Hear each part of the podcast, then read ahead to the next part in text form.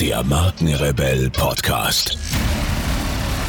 Spannende Interviews, wertvolle Strategien und provokante Botschaften für Führungskräfte und Unternehmer.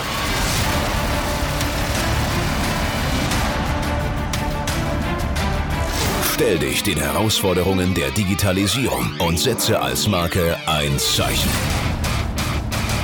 Von und mit Markenrebell Norman Glaser.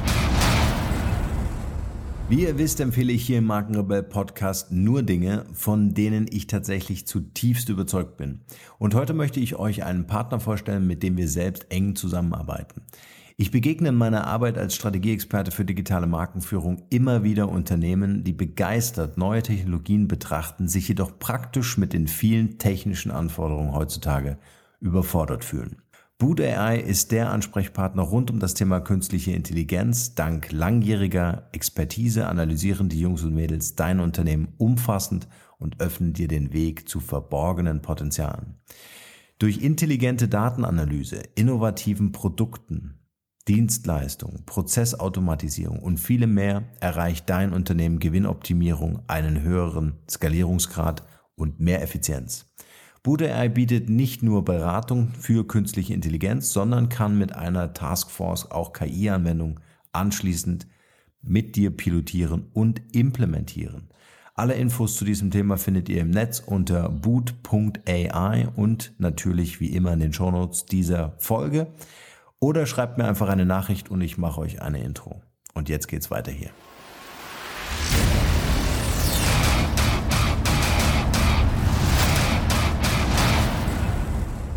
Digitalisierung ein Trend?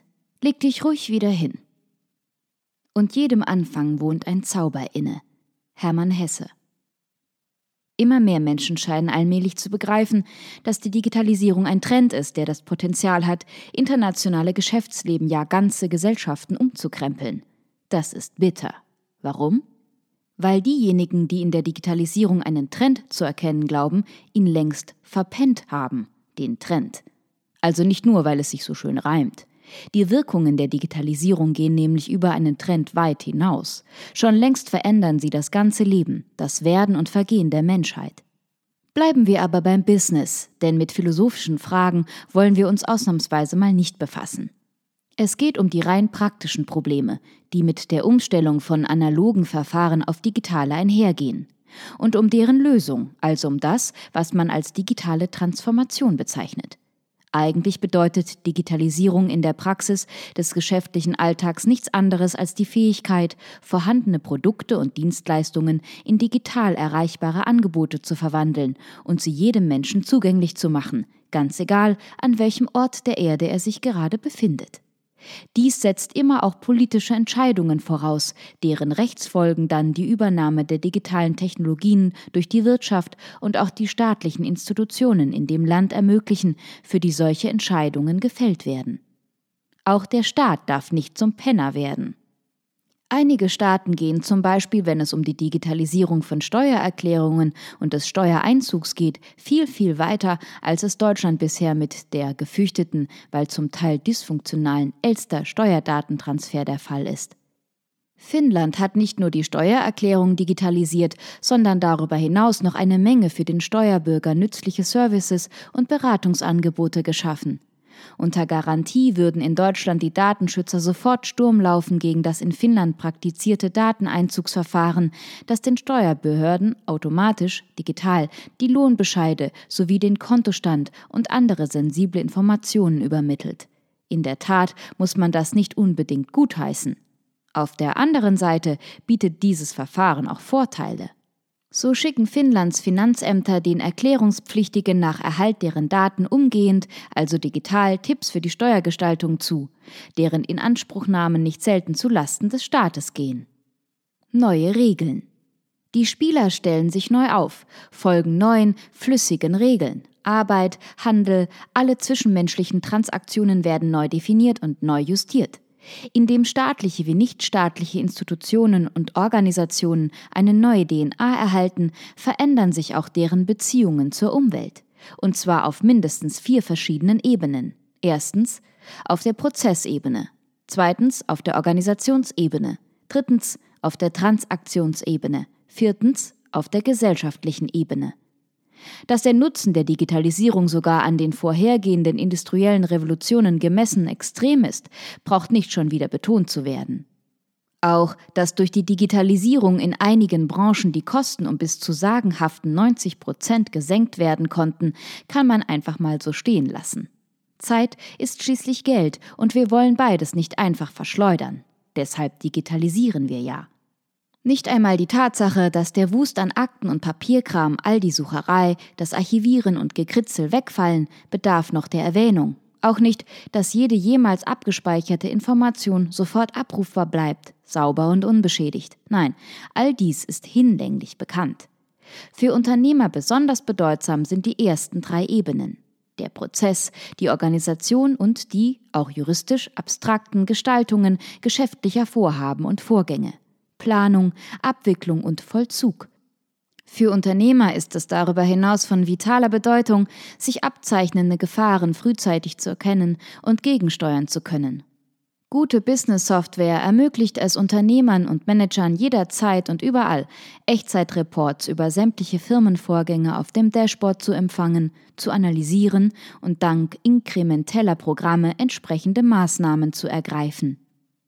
Inkrementelle Software ist eine Form von künstlicher Intelligenz, die anhand sämtlicher möglichen Einflussgrößen einkalkulierende Algorithmen Vorschläge für das weitere organische Wachstum eines Unternehmens unterbreitet. Inkrementelle Verfahren beinhalten keinen voraussichtlichen Endzustand, sondern basieren auf ergebnisoffenen, sich permanent selbst verbessernden Voraus- und Wahrscheinlichkeitsberechnungen. Leider geil, würde Kulttrainer Jürgen Klopp da wohl sagen. Diejenigen Länder, die mit der Digitalisierung am weitesten sind, ziehen aus der Entwicklung einen Nutzen, ohne den das Wachstum ihrer Ökonomien um 20 Prozent niedriger läge. Übrigens geht es, wenn wir von Wirtschaftswachstum sprechen, niemals um ein rein quantitatives Wachstum, sondern vorrangig um ein solches der Lebensqualität. Allerdings sind Menschen, die zufrieden, idealerweise sogar glücklich sind, zum Beispiel weil sie mehr Zeit haben als früher und weil sie unabhängig sowie zeitlich und örtlich flexibel arbeiten und leben können, natürlich leistungsfähiger als unglückliche Leute. Leistungsfähigkeit speist sich nämlich aus Leistungsbereitschaft. Diese nimmt mit demselben Tempo ab, wie Lebensunzufriedenheit zunimmt. Und umgekehrt. Die dank Digitalisierung wachsende Transparenz und Effizienz staatlicher Aktivitäten und Gesetzgebungsprozesse ist ein weiterer großer Fortschritt. Hiervon profitieren auch die Unternehmer. Durchlüften. Typischerweise verfolgen Unternehmen, die einen hohen digitalen Reifegrad aufweisen, eine klare und konsequente digitale Strategie im Verein mit einer kollegialen Menschenführung. Wenn nämlich die im Unternehmen tätigen Menschen nicht mitgenommen werden, kann die digitale Transformation nicht gelingen. Davon können Firmen ein Lied singen, die versucht haben, die Digitalisierung auf der Basis verkrusteter Strukturen und veralteter Unternehmensethiken durchzuführen. Oft war das Resultat dann nichts als eine katastrophale Verschwendung von Zeit, Energie, Geld und Ressourcen, so dass am Ende alles nochmal auf Null gefahren und neu in Angriff genommen werden musste. Ohne eine Neuausrichtung des Mindsets kann also die Digitalisierung nicht einmal dann oder gerade dann nicht gelingen, wenn das grobe Besteck aufgefahren wird. Nein, mentale Veränderungen bedürfen der Überzeugung und der menschliche Geist lässt sich nicht mit der Brechstange verändern.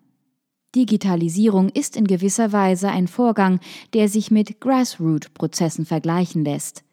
Das Wissen und den Sinn und Gewinn von Projekten muss in den Köpfen derjenigen wachsen, die das Projekt gestalten, und zwar vom vegetativen System aus, wo die Gänsehaut entsteht, bis in den Orbitallappen, in dem die logischen Schlüsse gezogen werden. Benötigt wird also eine auf das Unternehmen speziell maßgeschneiderte Digitalisierungsstrategie, bei der auch die Erfahrungen mit einbezogen werden, die in den vergangenen Jahren gemacht wurden. Eine dieser Erfahrungen ist es, dass die Digitalisierung eines Unternehmens nie isoliert und ohne Miteinbezug des Umfelds, also der Kunden, potenzieller Kunden, Geschäftspartner, Lieferketten, staatliche und halbstaatliche Institutionen etc. vollzogen werden darf.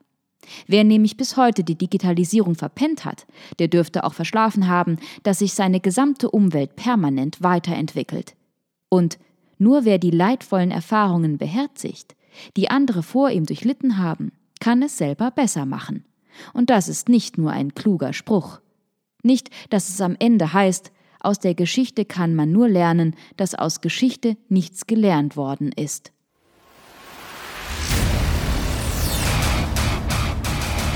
Hier noch eine wichtige Info für alle die unter euch, die sich mit dem normalen E-Mail-Newsletter nicht zufrieden geben können, die noch ein paar Deep Dives vertragen können und zusätzlich eine wertvolle Content-Lieferung auf Ihr Smartphone für clever halten. Den empfehle ich unbedingt unseren neuen und vor allem kostenlosen Messenger-Service. Ganz egal, ob ihr WhatsApp, Facebook Messenger, Insta oder Telegram verwendet, wir liefern euch alle neuen Podcast-Folgen, natürlich unseren monatlichen Ratgeber als E-Book sowie weitere spannende Informationen frei Haus in eure Lieblings-App. Und das alles kostenlos und ohne Werbespam. Das verspreche ich euch. Geht dafür einfach auf unsere Website www.markenrebell.de und klickt im Menü oben auf den Punkt Service. Probiert es einfach mal aus. Es ist kinderleicht und seid gespannt, was hier in den kommenden Wochen so alles abgeht. Wenn euch dieser Podcast gefallen hat, wären wir euch sehr verbunden, wenn ihr euch kurz Zeit nehmen könntet und uns eine Bewertung bei iTunes da lasst. Das dauert nur wenige Sekunden und ihr helft damit, dass auch andere diese Informationen erreichen und wir diesen Podcast für euch noch viel, viel besser machen können. That's it. Alle Informationen wie immer in den Shownotes. Nur das Beste für euch und bleibt rebellisch. Bis bald. Ciao.